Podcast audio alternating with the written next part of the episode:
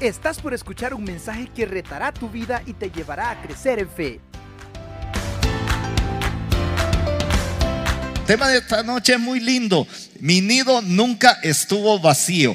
Y ya voy a mencionar algunas cosas que, que han pasado en la vida de nuestros hermanos y amigos. Bienvenida Evelyn, por favor, siéntate. Mauricio, ahí al lado de tu esposa. Creo que estamos en el tiro de cámara también. Estamos bien en el tiro de cámara, por eso la cámara hoy está un poquitito más lejos. Ah, Mauricio, Evelyn, gracias por estar acá. Eh, es, es, una verdadera bendición tenerles y saber que van a compartir un tema que tiene como mucha relevancia y actualidad en su vida por lo que ha pasado en los últimos meses, diría yo. Ah, tuve la bendición de tener a tu hija mayor y a tu primer yerno aquí en el curso prematrimonial. Ya de eso, pues hay hasta nieto, ¿verdad? Ya hay nietos, nietos, dos, nietos. Y luego hace un año más o menos Tuvimos a Lea también con su novio y prometido, que ya pues hasta tuve la bendición de estar en la boda.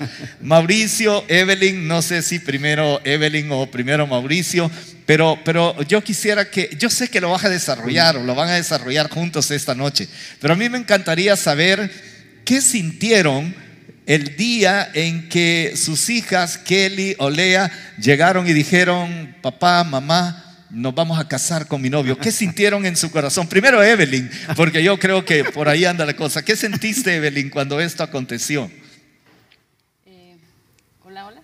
Sí, tenés audio. Eh, bueno, que el Señor les bendiga, hermanos. Eh, realmente es, es una alegría. Siempre soñé, siempre quise que mis hijas se casaran. Y, y bueno, llegó el momento, un buen chico, y es una alegría.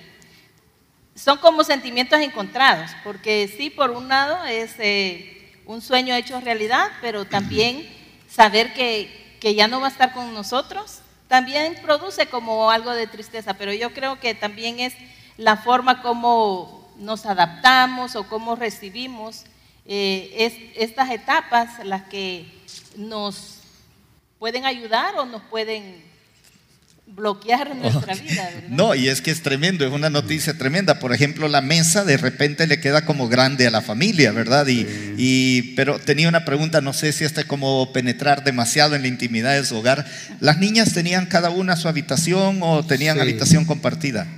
Cada una tenía su habitación. Y cuando Kelly anunció que se casaba, ¿qué dijo Lea? Eso fue tremendo, porque Lea quería inmediatamente el cuarto de. Quería su cuarto. Tenía su cuarto, pero quería el otro.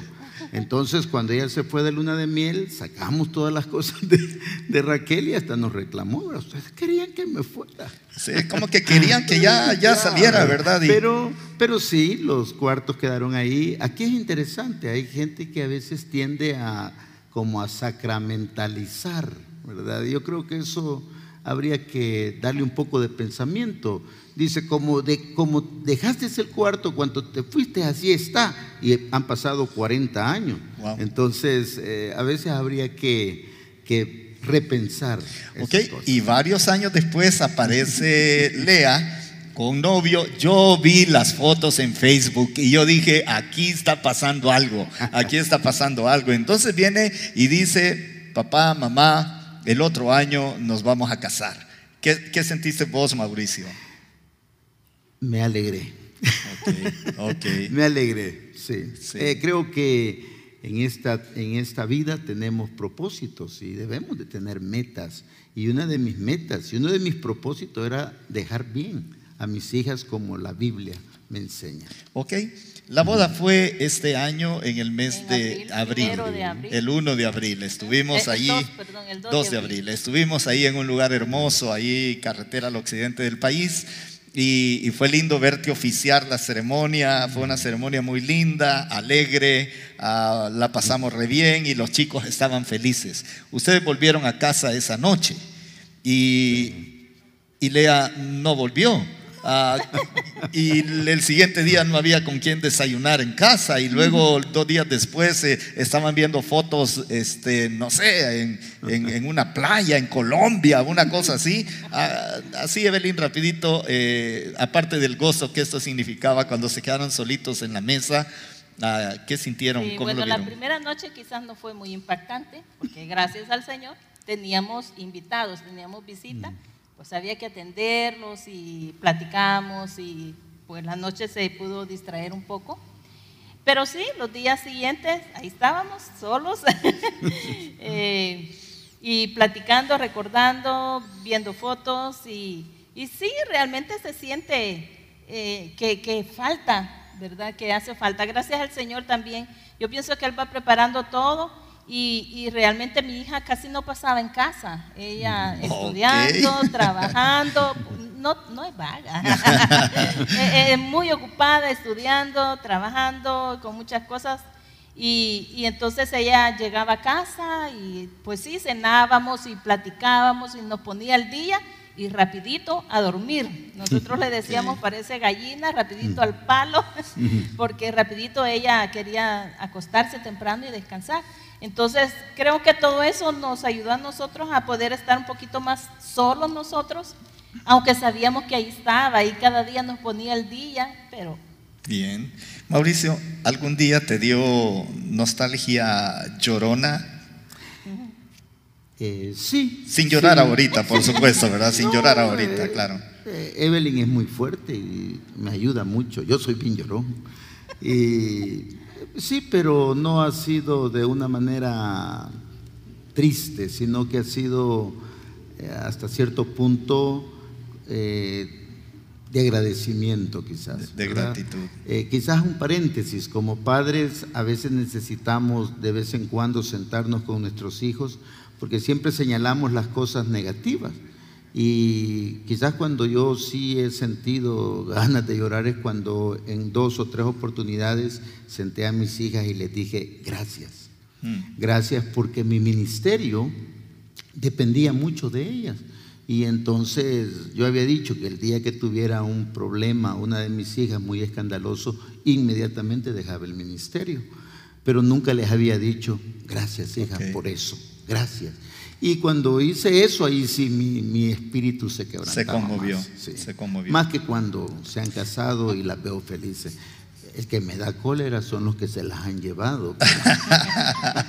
Son buenos chicos, los conocimos personalmente, son lindísimos y, y sí, por supuesto, Mauricio y Evelyn ah, ah, pastorean la iglesia bautista Mies en la ciudad de Soyapango, al oriente de San Salvador, por aquellos que no son nacionales o no conocen, y es un ministerio que lleva ya cuarenta y tantos años, ¿verdad? Cuarenta y tantos años de ministerio en esa zona de la ciudad. Y, y esta noche Mauricio y Evelyn van a compartir con nosotros aquellos tips, aquellas cosas que han aprendido en este proceso de dejar ir, de liberar a los hijos, a sus hijas en este caso en particular, y cómo sobrevivir a ese síndrome conocido como el síndrome del nido vacío. Por eso el título de la enseñanza esta noche es Mi nido nunca estuvo vacío. Hermanos, un aplauso, ¿verdad? Un gran aplauso y los dejo con Mauricio y con Evelyn para escuchar lo que Dios ha puesto en su corazón. Adelante, hermanos. Gracias. Qué bueno. Vamos a comenzar, es la presentación ahí. En primer lugar, la vida a veces se plantea, bueno, para hecho, el, el tema es un nido nunca vacío.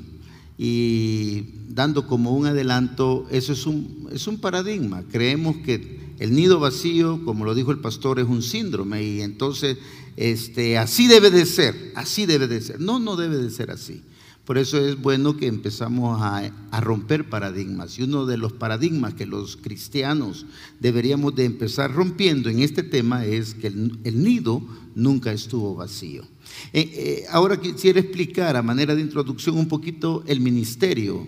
La, siguiente, por favor. A, veces se cree que la vida es blanco-negro, la famosa yin yang, ¿verdad? Entonces hay quien dice, no, ya llega a la casa y dice, bueno, aquí ya no es la iglesia, aquí es la casa. Cuidado, ¿eh?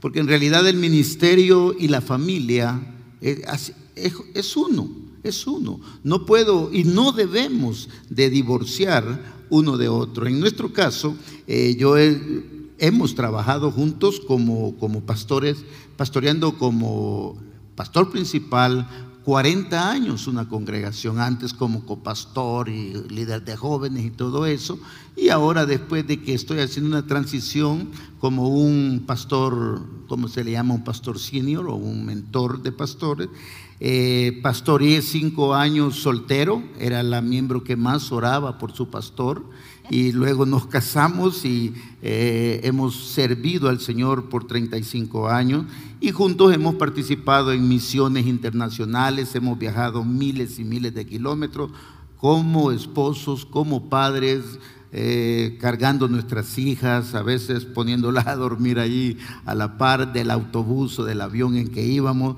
Luego eh, entramos al mundo de la educación, hemos ayudado a fundar el Colegio Bautista Mies y de alguna manera el Liceo Bautista Siloé. Luego nos involucramos en asistencia social. Evelyn trabajó por siete o muchos años más con Compasión Internacional. Ahí trabajando en, la obra de Siloé. Ah, ya en esta postrimería yo eh, pues como eh, quiero dejar un poco la iglesia eh, para dar lugar a las nuevas generaciones fundamos una asociación de pastores y ahí vamos. A veces es más fácil pastorear una iglesia que pastorear una asociación de pastores.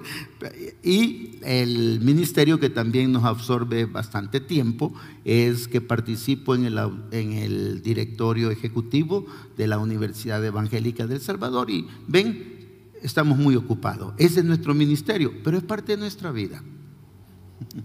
Bueno, nuestro nidito, como decimos, ya tiene 35 años, ¿verdad? Tenemos 35 años de estar casados y el Señor nos dio la bendición de ser padres de dos hijas.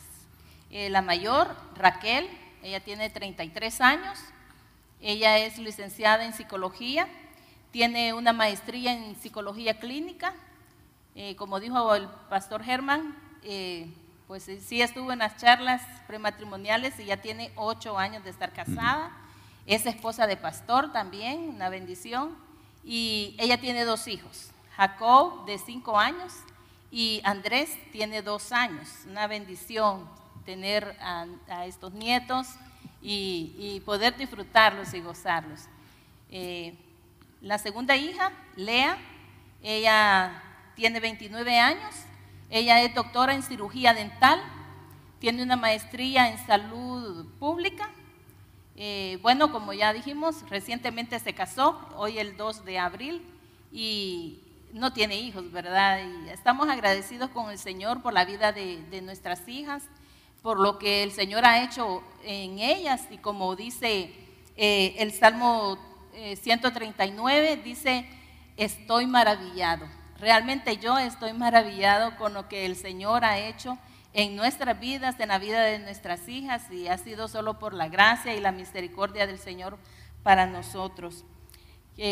bueno, la, vida, nuestra vida, toda nuestra vida está, está hecha en etapas, ¿verdad? Nuestra vida está hecha en etapas y nosotros debemos de aprender a crecer y a caminar en las diferentes etapas de nuestra vida poner ese ritmo. Si, si la vida cambia, pues nosotros debemos de cambiar. Cada una de las etapas, hermanos, son temporales, son temporales y eso debemos de tomar conciencia de ella. No sé si ustedes recuerdan cuando nuestros niños nacieron. E, es terrible pensar en eso, las desveladas, y no tenemos tiempo para nada y pensamos que ni comemos, yo no sé si como, si duermo, a saber cómo estoy viva, pensamos nosotras, ¿verdad? Pero son etapas que pasan y cada una de las etapas va pasando y debemos de aprender a disfrutarlas. Realmente una etapa no se repite en la vida de nuestros niños, no se repite. Nosotras como mamá, como papá, nunca las vamos a repetir, ¿verdad? Con nuestro niño. Entonces debemos de aprender a disfrutar esa etapa en nuestra vida. dentro de esas etapas llega la etapa cuando nuestros hijos pues crecen, y ya se están preparando para esos momentos de formar sus nidos. Eh, nosotros debemos de recordar que la Biblia dice que los hijos son, en el Salmo 127.4, que son como flechas en las manos del guerrero. Y cuando pensamos en, en esto, que nuestros hijos son como flechas, eh, una de las cosas que debe de venir a nuestra mente es por qué el Señor ocupó esa, esa figura. Hay dos propósitos con, con la flecha. Número uno es pues que salga del arco. Si yo nunca suelto la flecha, nada ocurre. Puede ser el mejor equipo del mundo, pero si no suelto la flecha, nada pasa. Y la segunda cosa es que entre más lejos llegue mi flecha o dé en el lugar exacto, va a ser más eficaz. Así son nuestros hijos, por eso hay dos cosas bien importantes que dentro de toda esta dinámica de hogar es bien importante. Número uno, fundar raíces, poner las raíces. Y cuando hablamos de, las raíces, estamos hablando de esos fundamentos, buenos fundamentos, fundamentos espirituales, fundamentos físicos, hay que cuidar a los hijos físicamente hablando, fundamentos buenos morales, ¿verdad? De, eh, cosas, bueno, yo podría extenderme mucho, pero usted sabe de lo que a veces en nuestras casas la moralidad está tan baja y nosotros queremos que nuestros hijos sean mejores, que los mejore la iglesia, que los mejore la escuela o el colegio o que los mejore el abuelito. No, es nuestra responsabilidad. Valores morales, eh, también eh, emocionalmente buenos fundamentos. Así que si nosotros estamos creando al hijo en esa dimensión, también estamos preparándolo al mismo tiempo para cuando tienen que salir, cuando tienen que ir ellos por sus propias cuentas. Y eso equivaldría a las alas. Debemos de darles alas para que tengan herramientas para poder volar y llegar lo más lejos posible. Eh, esta mañana precisamente en esto llega una hermana a pedirme consejo, ¿verdad? la novia que anda su hijo este, no la quiere y, bien interesante, es, es ese síndrome, ¿verdad? Que, que, no quiere soltar. Yo le digo, hermano, déjelo ir, déjelo ir, porque láncelo. Y no, no puedo, con lágrimas.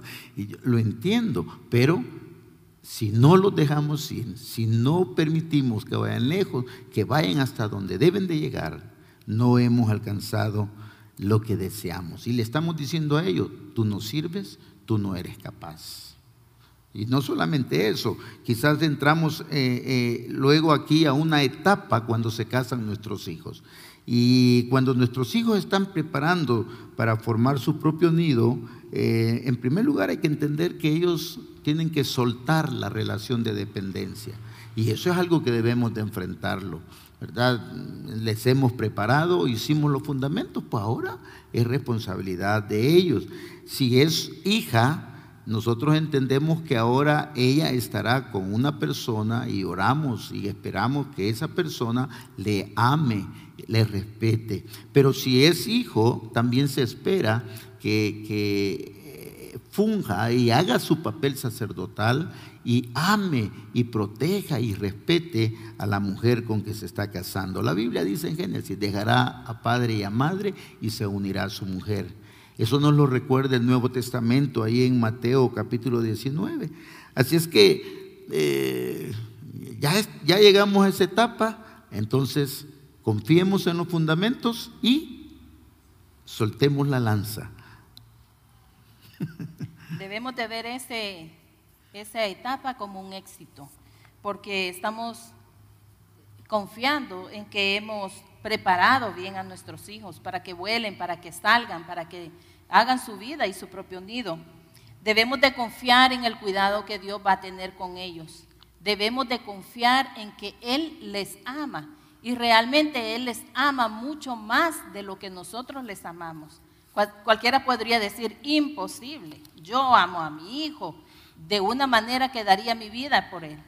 No sé, pero Dios los ama muchísimo más de lo que nosotros podemos expresar o decir que los amamos. En Jeremías 31.3 dice, con amor eterno te he amado, por tanto te prolongué mi misericordia. Con amor eterno nos ha amado el Señor y así ha amado también a nuestros hijos. No los ama porque está con nosotros en la casa o nosotros eh, les damos esa protección o por, simplemente porque sean nuestros hijos. No, Él los ama porque son sus hijos. Y eso es lo que debemos de nosotros estar seguros o velar que esto esté pasando. Que nuestros hijos sean también hijos de nuestro Padre Celestial y entonces estar seguros y confiados, porque Dios los ama mucho más de lo que nosotros los amamos. Y como Él, como Padre Celestial, va a tener cuidado de ellos igual, mucho más y mucho mejor que lo que nosotros hemos hecho en sus vidas. También debemos de confiar en la crianza que les hemos dado. Dice Proverbios 22, 6, instruye al niño en su camino y aun cuando fuere viejo no se apartará de él. La instrucción para nuestros hijos es de todo, de todo el tiempo, en cada etapa. Cuando son chiquitos, cuando son jóvenes, cuando son grandes, en todas las etapas, la instrucción está en nuestros hijos. Pero qué ventaja la que podemos tener nosotros cuando dice que instruyamos a nuestros niños desde pequeños y cuando sean grandes no se van a apartar de él.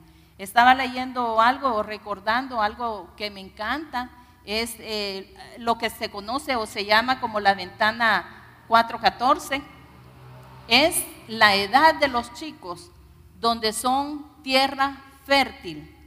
Entonces, si nosotros todavía tenemos niños, bueno, nosotros ahora nietos, la edad de, de 4 a 14 años es como, como tierra fértil. Ellos creen todo.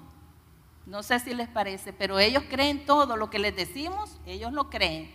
Si nosotros les hablamos del amor de Dios, ellos lo van a creer. También nosotros debemos de saber en esta etapa de nuestros hijos casados, debemos de saber que ellos no nos deben nada. A nosotros como padres realmente no nos deben nada. Nosotros también no debemos de ser egoístas con lo que ellos logren o lo que ellos pueden hacer.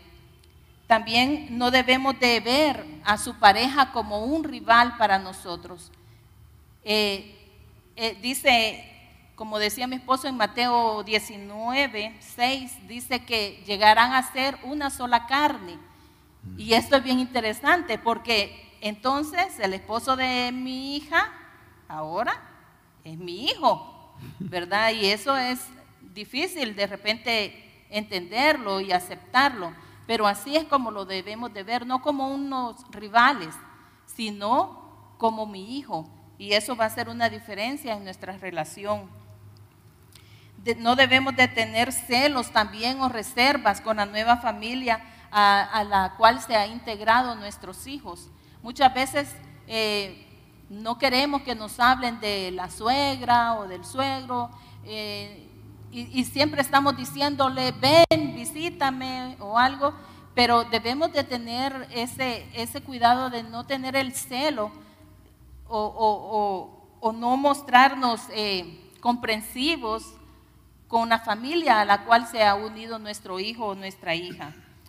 Debemos de tener cuidado de no hacer chantajes, mostrarnos tristes en frente de nuestros hijos, decirles te extraño mucho, o decirles, nos gustaría o me gustaría que sigas aquí en mi casa conmigo y abrazarte, ¿verdad? No debemos demostrar chantajes a nuestros hijos cuando están en esta etapa de casados o formando ellos su propio nido.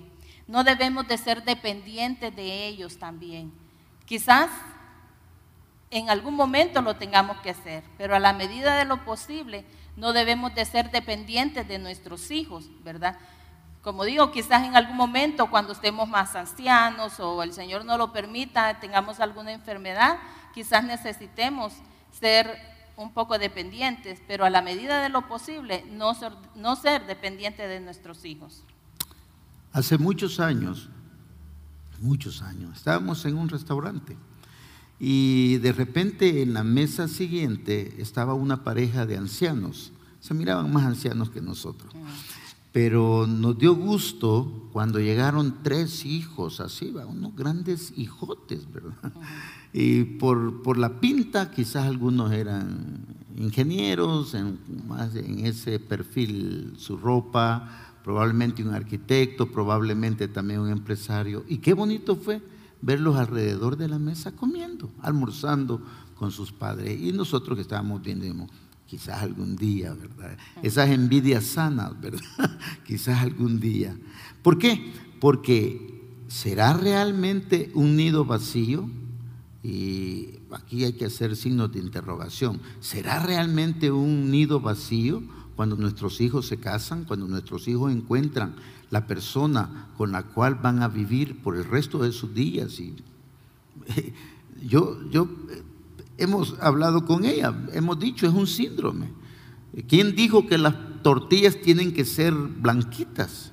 ¿verdad? Se está rompiendo paradigmas. Hoy venden tortillas negras, rojas, azules, moradas.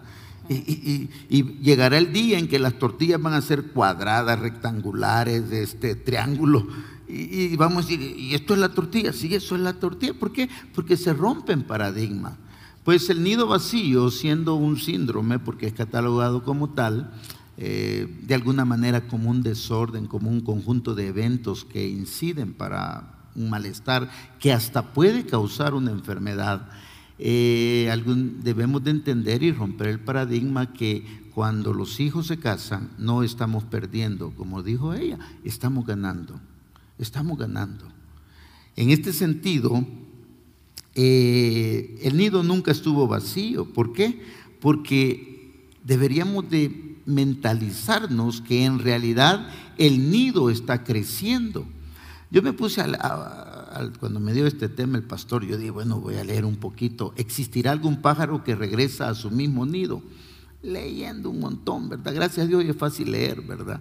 Y descubrí que la cigüeña es una de las aves que regresa a su mismo nido, lo fortalece, lo vuelve a armar, si es posible lo levanta más. ¿Han visto ustedes esas imágenes de garzas así en la chimenea, verdad? Eh, garzas o cigüeñas en esos nidos. Y me llamó la atención porque así deberíamos de ver nuestro, nuestros hogares.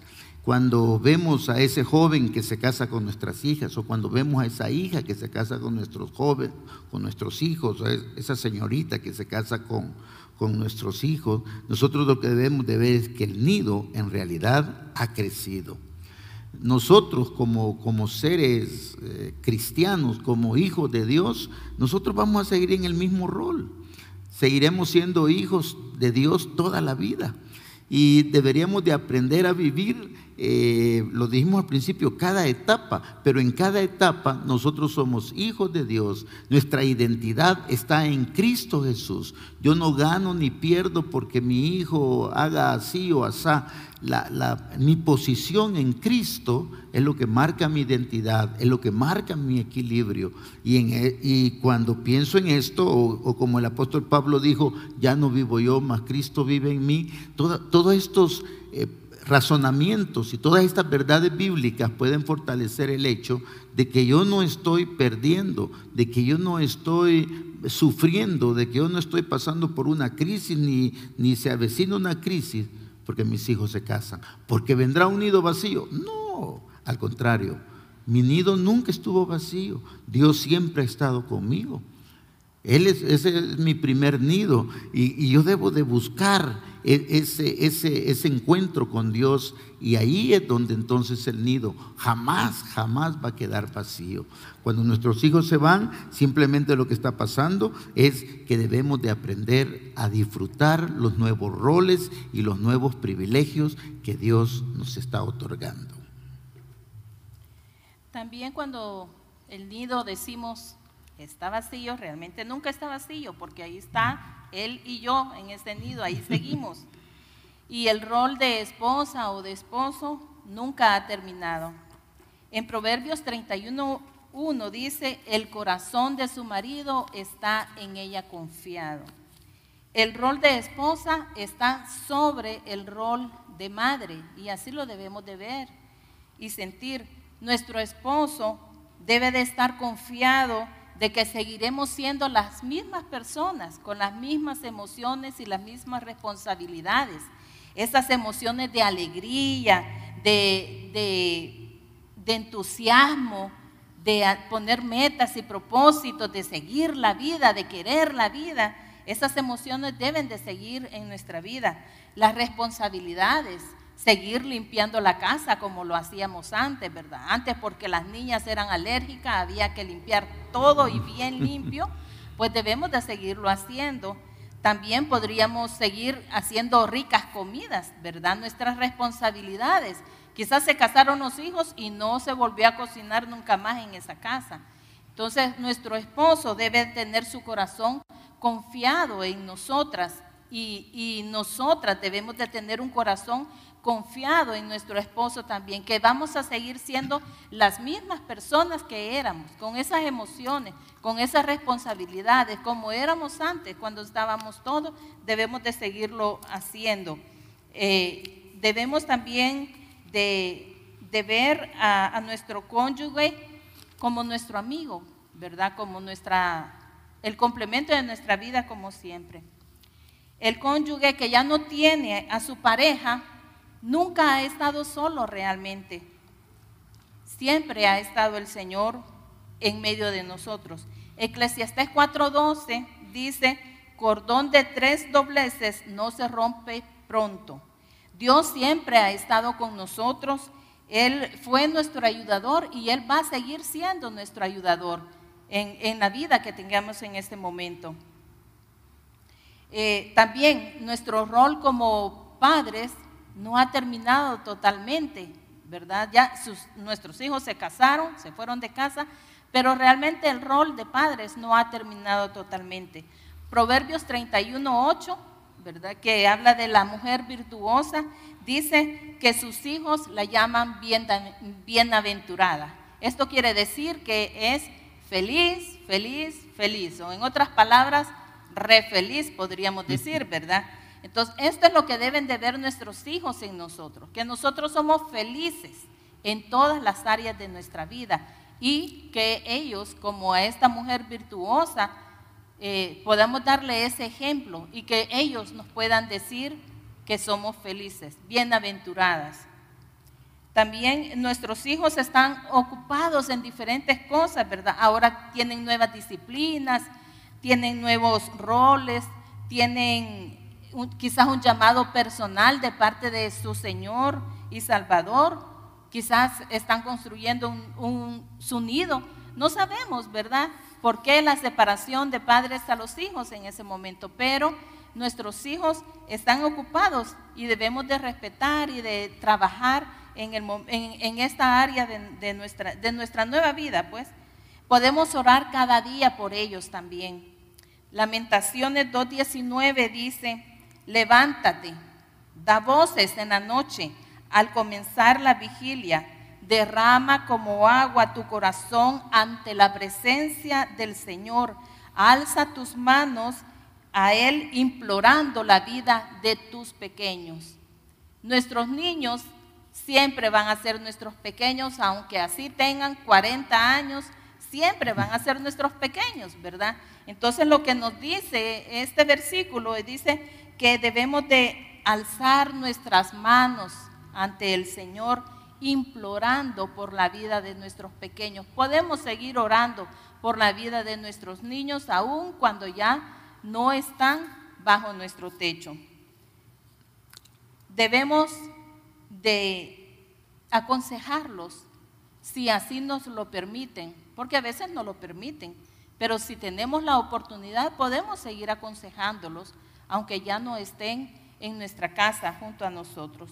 También debemos de decirles, te amo y que er-, eres importante para mí todo el tiempo, ¿verdad? Quizás cuando estaban en casa los abrazábamos o de chiquitos y les decíamos, te amo, te amo, pero se fueron, se casaron y ya no les dijimos más. Y ellos necesitan seguir oyendo de, de nosotros, que les seguimos amando y que son importantes para nosotros.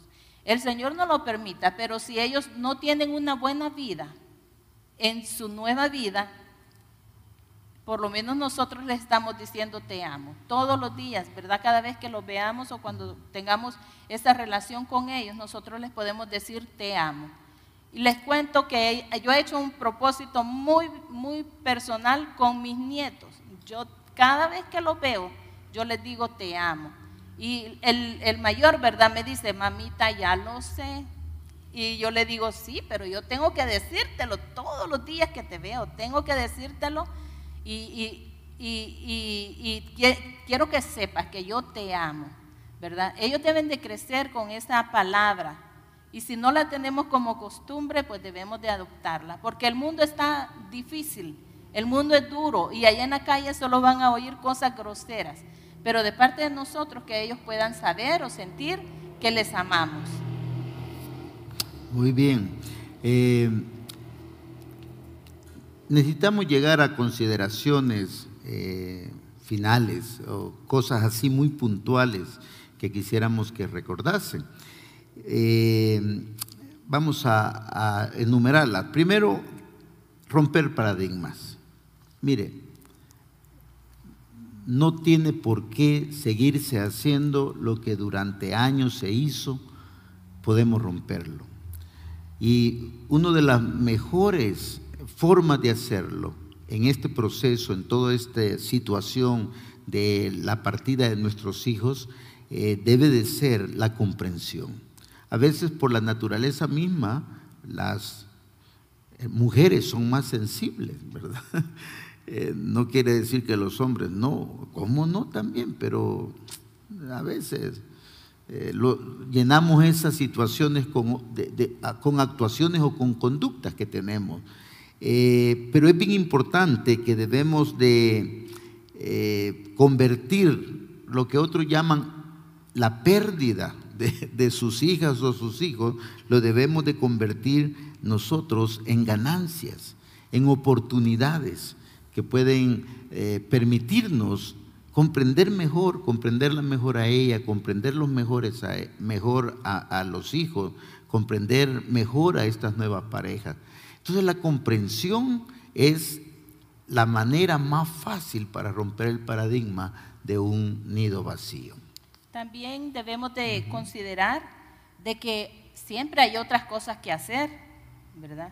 Podemos crecer como personas, o, sea, hacer algo diferente, hacer nuevas actividades. Eh, quizás podríamos estudiar algo diferente, algo secular o, o estudios bíblicos, ¿verdad? Podríamos tener nuevas habilidades, ¿por qué no? Aprender a cocinar algo diferente, eh, pastelería, eh, jardinería, podríamos hacer muchas cosas diferentes. Eh, podríamos también preocuparnos o cuidar un poquito más de nuestra salud. Entonces, debemos de trabajar para nuestro bienestar personal también. Muy bien. ese segundo aspecto, como lo menciona Evelyn, es el hecho de expresar nuestro interior. Cuando una de las cosas que debemos de aprender y recordar quizás de esta noche es que nunca se deben de quedar callados esos sentimientos, reprimir los sentimientos. No, no va. Por eso hay consejeros, líderes, a veces nuestros familiares. Debe, debe de existir una, una expresión de ese interior en cada uno de, la, de, cada uno, tanto padres o madres, debemos de aprender a comunicarnos y a expresar lo que está sucediendo en nuestro corazón. Un, tercer aspecto para consideración final es replantear nuestras vidas, replantear nuestras vidas. Miren, eh, hoy que todo esto ha acontecido, uno puede descubrir nuevas experiencias. Es tremendo, con Evelyn hoy tenemos chance, ¿verdad? Eh, siempre estamos, y, llamó fulana, llamó y habrá llegado, viene en el camino, hay las trabazones, hoy nada, Netflix, ¿verdad? Ahí, ¿verdad? Te invito al cine, le digo, ah, japonesa, china, india, ¿qué, qué? Entonces, otro mundo. Estábamos ella preocupados, ¿qué vamos a comer? ¿Qué vamos a comer? Porque hay que hacerla. No, ahora no, ahora si queremos vamos afuera, si no, una cosa más sencilla. Y el mundo ha cambiado dentro de toda esta relación. Tenemos ahora quizás la oportunidad también de replantear nuestros tiempos. Leemos juntos, eh, hacemos actividades que antes no es que no pudiésemos, es que no había tiempo. Así es que una tercera reconsideración es replantear su vida. Lo dijo el pastor al inicio, ¿verdad? Eh, es como, esto es como un círculo, ¿verdad? Tendríamos que volver a 1987 o por ahí así, ¿verdad? Que, que el mundo mío era ella y yo. Por eso me gustó mucho la canción de Marco Witt que apareció unos años despuesito. Tú y yo. Eso era todo. Pero como lo mostramos, han pasado muchas etapas, pero hoy otra vez llegamos a tú y yo. Tiempo para replantear, para hacer una reingeniería de nuestra forma de vida. Cuando estamos pensando en replantear nuestra vida, podríamos pensar en María, por ejemplo. Ella dice, María y Marta, la historia de María y Marta dice que María escogió la mejor parte, ¿verdad? Nosotros podríamos replantear nuestra vida también, eh, crecer, eh, en crecer en nuestra vida con el Señor. Quizás no hemos tenido mucho tiempo estos años atrás para orar suficiente, para leer la Biblia, para estudiar un buen libro, ¿verdad? Quizás no hemos tenido tiempo para eso, pero debemos, podríamos eh, crecer en nuestra vida con el Señor también podemos mejorar nuestra relación matrimonial, ¿verdad? Como ya decía, viendo películas, saliendo juntos o haciendo diferentes actividades. Y, eh, y esto es bien importante porque cuántos matrimonios no han dejado de ser matrimonios cuando los hijos se van de casa, ¿verdad? Porque creían que el único rol, el único papel que tenían era ser mamá y papá. Y cuando eso se acabó, se acabó el matrimonio, se acabó la familia, se acabó todo. ¿Verdad? Entonces podemos mejorar, replanteando nuestra vida, mejorando nuestras relaciones matrimoniales también. Podemos tomar más tiempo para servir al Señor de una forma más efectiva. Qué difícil es servir cuando nuestros niños están chiquitos, ¿verdad? Bueno, yo hubo, un tiempo que de veras no podía hacer mayor cosa en la iglesia porque hay que andar detrás de ellos, ¿verdad? y hacer muchas cosas con los chiquitos, pero ya cuando están grandes, y mucho más cuando ya no están en casa, entonces nosotros podemos servir de una mejor forma o de una forma más efectiva en la iglesia. También podemos, debemos de, aceptar la realidad. ¿verdad? Como, como cuarto punto, podemos aceptar la realidad. Cuando aceptamos la realidad, miramos hacia el futuro y, esto da un nuevo significado para nuestra vida. Aceptar la realidad es adaptar, adaptarnos a, una nueva vida y, perdón, perdón, dice, eh, aceptar la realidad es la adaptación constructiva. Eso es bien importante. Aceptar la realidad es una adaptación constructiva, ¿verdad? Para una nueva realidad. Debemos de aceptar la situación, el rol o el momento que estamos pasando. Y esto va, cuando lo hemos aceptado, lo hemos asimilado, entonces esto nos da una nueva visión al futuro, a nuestra nueva vida y, nuestros nuevos roles que, de desarrollar. Un nido vacío no, nunca ha estado vacío y nunca debe de estar vacío. Estas cuatro consideraciones finales vale la pena resumirlas, porque quizás salirnos esta noche, ¿por qué puedo decir yo un nido vacío o no un nido vacío, o nunca un nido vacío? Primero, porque debemos de romper paradigma. No tiene que seguir siendo lo mismo. Si causó dolor o no, la partida, su salida, hubo pleitos, gritos, eh, sentimientos heridos. No, no, no, no rompamos paradigma. Número dos, expresemos. Dios nos ha dado la oportunidad de la comunicación. Tres, replanteemos nuestra vida. Cada etapa necesita un nuevo planteamiento. Y cuatro, aceptemos la realidad. Hoy estamos solos, estamos felices, hay que hacer todo lo que más o menos aquí ella ha sugerido y ahí vamos. ¿Y el nido quedó vacío? No, no, al contrario, el nido ha crecido. ¿Estás listo para más? Acompáñanos presencialmente los miércoles a las 7 de la noche y domingos desde las 10 de la mañana. Somos Auditorio Cristiano.